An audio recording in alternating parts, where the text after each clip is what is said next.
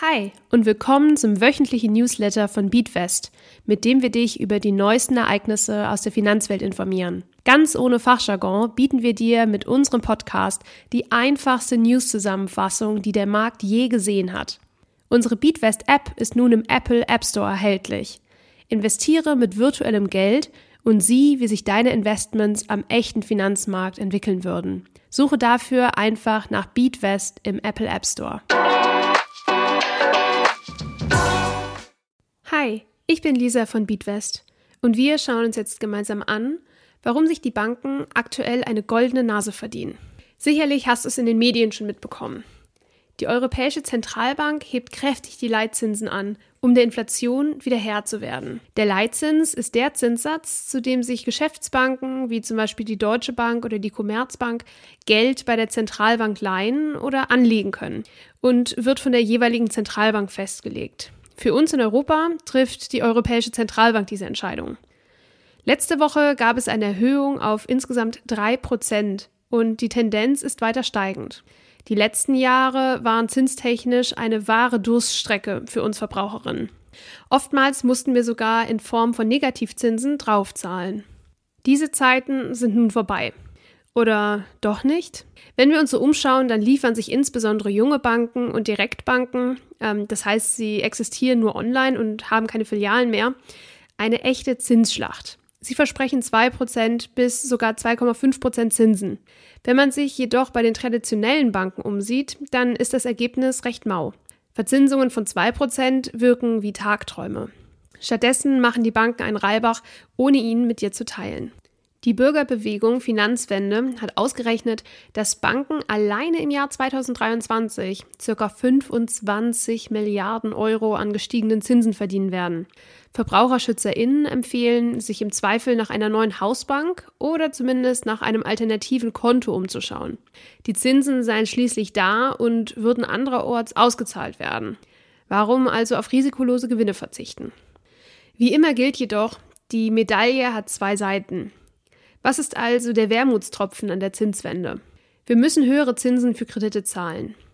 Alleine Zinsen beim Immobilienkauf haben sich im vergangenen Jahr verdoppelt und stiegen im Durchschnitt auf 3,1 Prozent. Vorbei sind die Zeiten der 0 Prozent Finanzierungen. Außerdem musst du nun auch tiefer in die Tasche greifen, wenn du beispielsweise dein Konto überziehst, also umgangssprachlich ins Minus rutscht. Diese liegen aktuell im Durchschnitt bei 10 Prozent. Die höheren Leitzinsen haben also zwei Effekte. Auf der einen Seite lohnt es sich jetzt wieder zu sparen, weil wir wieder Zinsen bekommen. Also geben wir weniger Geld aus. Auf der anderen Seite wollen wir keine größeren Anschaffungen mehr tätigen, weil wir auf einmal wieder Kreditzinsen für beispielsweise ein neues Auto bezahlen müssten. Deshalb ist es unattraktiver als vorher, einen Kredit aufzunehmen. Schau also genau, wer dir wann und wo, wofür welche Zinsen zahlt. Ein Wechsel kann sich unter Umständen lohnen und beschert dir extra Einnahmen. Wichtig, nur weil es jetzt mancherorts wieder 2% Zinsen gibt, heißt es nicht, dass du ums Investieren einen Bogen machen solltest. Die Inflation ist immer noch deutlich über 2% und dein Geld schmilzt trotzdem dahin. Der beste Tag, um mit dem Investieren zu beginnen, war gestern. Worauf wartest du also noch? Kommen wir nun zu unserem Topic of the Month. Altersarmut und Rente. Hier präsentieren wir dir ab jetzt jede Woche einen Ausschnitt aus unserer monatlich wechselnden Content-Reihe. Du willst den gesamten Inhalt lesen oder hören? Dann lad dir unsere Beatwest-App aus dem Apple App Store herunter. Die drei Säulen der Altersvorsorge. In Deutschland gibt es drei mögliche Säulen der Altersvorsorge. Die gesetzliche Rente, die private Vorsorge und die betriebliche Altersvorsorge. Das heißt also, dass sich die Rente normalerweise aus diesen drei Elementen zusammensetzt. Wenn wir über Zahlungen im Rentenalter nachdenken, dann ist die gesetzliche Rente oft die erste Einkommensquelle, die uns in den Sinn kommt, da sie von fast allen genutzt wird, anders als die betriebliche oder private Säule. Wie funktioniert dieses System eigentlich und wie sehr können wir uns darauf verlassen? Das gesetzliche Rentensystem in Deutschland läuft über eine Umlage. Das heißt, dass die aktuellen ArbeitnehmerInnen für die aktuellen RentnerInnen aufkommen müssen. Die Lage hat sich in den vergangenen Jahrzehnten zusehends verschärft. 1962 haben noch sechs ArbeitnehmerInnen für eine RentnerInnen eingezahlt und ihr bzw. ihm somit die Rente gesichert. Es werden in Zukunft aber proportional gesehen immer weniger ArbeitnehmerInnen für eine RentnerInnen aufkommen, da die Bevölkerung in Deutschland immer älter wird und weniger junge Menschen nachkommen. 2050 werden somit nur noch 1,3 ArbeitnehmerInnen pro RentnerInnen einzahlen. Das ist noch nicht mal ein Viertel von der Anzahl aus 1962. Vielleicht hast du auch schon einmal gehört, dass du überhaupt nichts mehr aus dem gesetzlichen Rententopf bekommen wirst.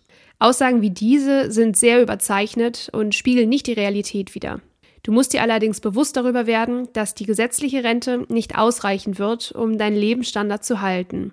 Deshalb solltest du am besten heute noch tätig werden und anderweitig vorsorgen. Du möchtest wissen, wie es weitergeht. Was verbirgt sich hinter der zweiten und dritten Säule? Wie kann dich dein Chef bei der Altersvorsorge unterstützen? Und was sind eigentlich Riester und Rüruprente? Das und vieles mehr erfährst du in der Beatwest App. Lade sie dir jetzt aus dem Apple App Store herunter. Und wenn dir der Beatwest Podcast gefällt und du uns gerne unterstützen möchtest, dann freuen wir uns natürlich über ein Abo und über eine 5-Sterne-Bewertung bei deinem Streaming-Dienstleister. Der Inhalt dieses Podcasts dient ausschließlich der allgemeinen Information. Diese Informationen können und sollen eine individuelle Beratung durch hierfür qualifizierte Personen nicht ersetzen. Die hier angegebenen Informationen stellen keine Anlageberatung und keine Kaufempfehlung dar.